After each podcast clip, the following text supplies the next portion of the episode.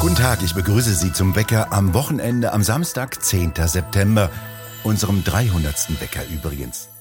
70 Jahre für uns eine halbe Ewigkeit. So lange dauerte die Regentschaft der britischen Königin Elizabeth II.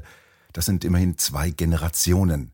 Sie ist jetzt im Alter von 96 Jahren gestorben und ihr Tod ist nicht nur eine Zäsur für das Vereinigte Königreich, sondern für den gesamten Kontinent.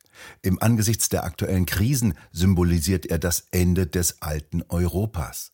Mit Elizabeth verliert Europa mehr als nur ein weiteres Staatsoberhaupt, das mehr vergangene denn gegenwärtige Zeiten repräsentiert. Marco Galina an Sie als Historiker die Frage, was bedeutet der Tod denn historisch? Ja, guten Morgen, Herr Douglas. Man muss gegen Elisabeth die andere große Monarchin mit einer langen Lebenszeit beziehungsweise auch einer langen Regierungszeit stellen, nämlich die Königin Victoria.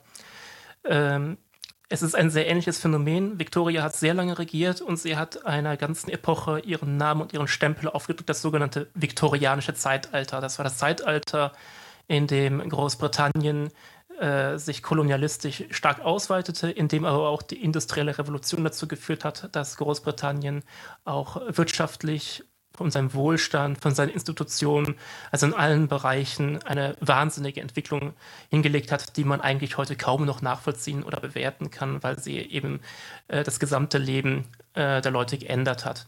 Und mit Elizabeth haben wir einen sehr ähnlichen Fall, aber in eine andere Richtung, während unter Victoria das Empire äh, sich stabilisiert und erweitert hat und äh, einen wirtschaftlichen Aufschwung nahm, muss man eben konstatieren, dass eben das Großbritannien, das äh, Elisabeth, Elisabeth äh, 1952, 53 vorgefunden hat, ein komplett anderes Großbritannien ist, als das wir heute haben. Schon unter ihrem Vater George äh, ist, sind ja die beiden Kronjuwelen aus der Krone gefallen, nämlich Indien bzw. Indien und Pakistan, das sich dann geteilt hat und damit eigentlich das äh, ein Fundament des Empires. Und unter Elizabeth war eigentlich dieser Prozess nicht mehr zurückzudrehen, weil Großbritannien durch die beiden Weltkriege ähm, sich so verausgabt hatte, dass klar war im Grunde nach 1945, Großbritannien ist eben keine Weltmacht mehr, wo sie vorher die bestimmte Weltmacht war. Und in diesem Zuge muss man eben die Rolle Elisabeth sehen, die, man könnte sagen, als Verwalterin des Empires dieses Erbe weitergetragen hat. Also diese heiße Asche der Tradition, äh, die alle sagten, dass diese ausgeht, hat sie weitergetragen. Und das macht, glaube ich, ihre große Leistung aus. Sie hat nicht nur dieses Empire begleitet in seiner Transformation zum Commonwealth und damit zu etwas Neuem.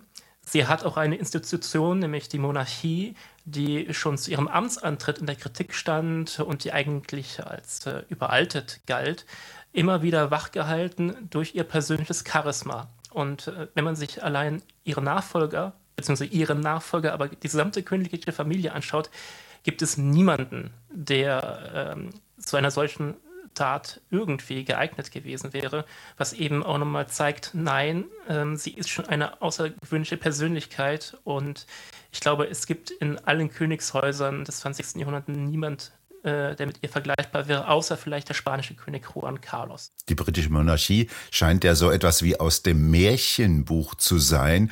Wie zeitgemäß ist das denn heute noch? Das kommt eben darauf an, wie man Monarchie begreift. Also man sollte niemals unterschätzen, dass äh, die europäischen noch bestehenden Monarchien einen Vorteil haben. Sie sind nicht parteigebunden, sie sind nicht politikgebunden.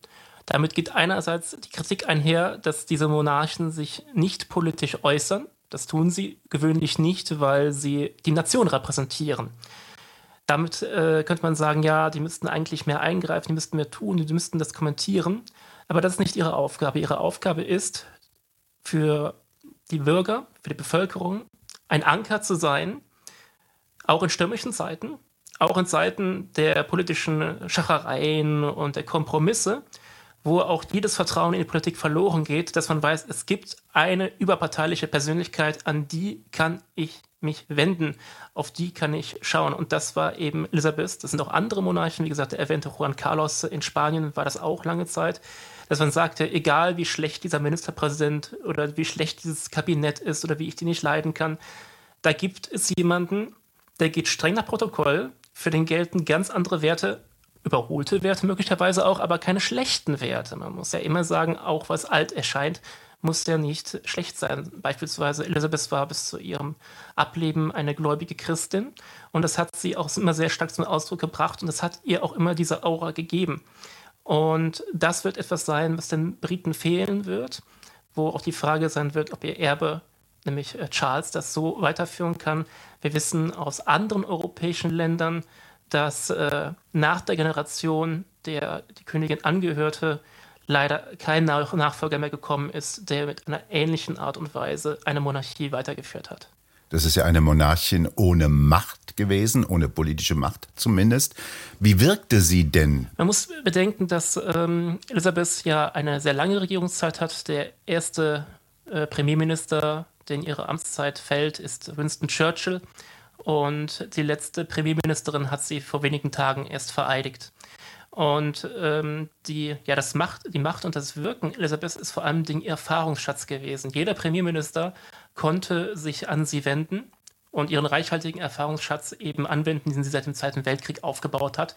In ihr lebt ja nicht nur das Erbe von Winston Churchill weiter, sondern auch das ihres Vaters George, der den Zweiten Weltkrieg miterlebt hat und damit auch die Erfahrungen eines Königshauses, das über Jahrhunderte äh, letztendlich die Geschicke eines Landes repräsentiert hat. Das ist ein Erfahrungsschatz, den nehmen auch gerne Politiker die nur vier Jahre im Sinn haben, weil sie auf die Wahlen schauen, gerne zur Kenntnis.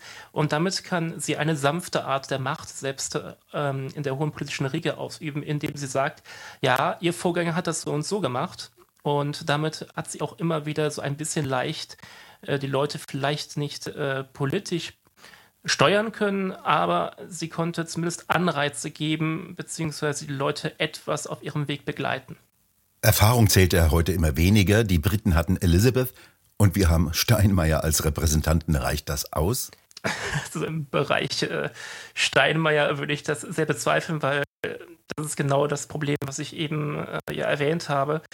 Im Grunde müsste der Bundespräsident eben als Ersatzkönig oder auch Ersatzkaiser ähm, sich eben nicht politisch gemein machen und ähm, die Bevölkerung belehren oder moralistisch daherreden. Er müsste eben eine Funktion haben, das Land zu einen und für jeden, ob er jetzt Sozialdemokrat, Christdemokrat, Kommunist, auch, äh, auch Nationalsozialist oder Faschist oder, oder auch was auch immer ist, oder liberal oder Monarchist oder auch Antimonarchist. Ich meine, die Königin hat auch Antimonarchisten vertreten.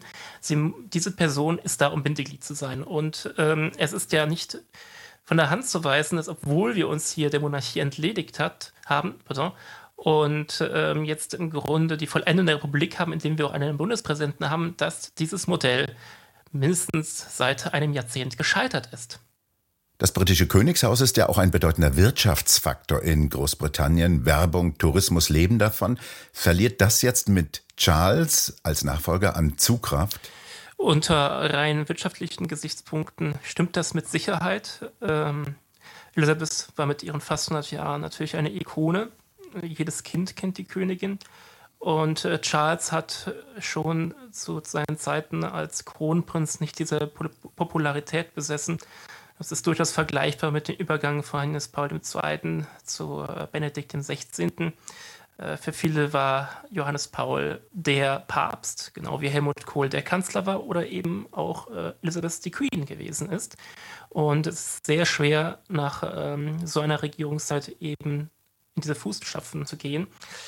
Man muss allerdings, wie ich finde, ähm, Charles trotzdem den Respekt erweisen und ihm etwas Bewährungszeit lassen.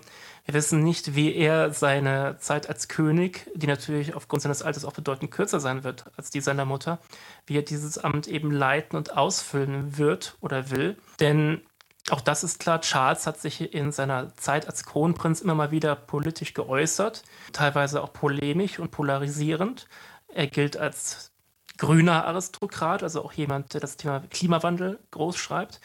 Andererseits gibt es wieder auch sehr traditionalistische Äußerungen von ihm. Da gibt es ein bekanntes Stadtprojekt in Großbritannien etwa, wo er eine Stadt nach den Gesichtspunkten des 19. und frühen 20. Jahrhunderts, also im klassischen Baustil, fußläufige Bereiche und so weiter aufbaut, das vor allem ein ästhetisches Projekt ist das man ihm auch nicht zutrauen würde. Und ich denke, Charles wird versuchen, jetzt das erstmal nach hinten zu stellen und seiner Mutter nacheifern zu wollen, indem er jetzt auch den Staat bzw. die Monarchie an erste Stelle stellt sich für sein Land aufopfert und möglicherweise eben würdevoll schweigt, statt zu poltern. Das wird mit Sicherheit auch von ihm erwartet.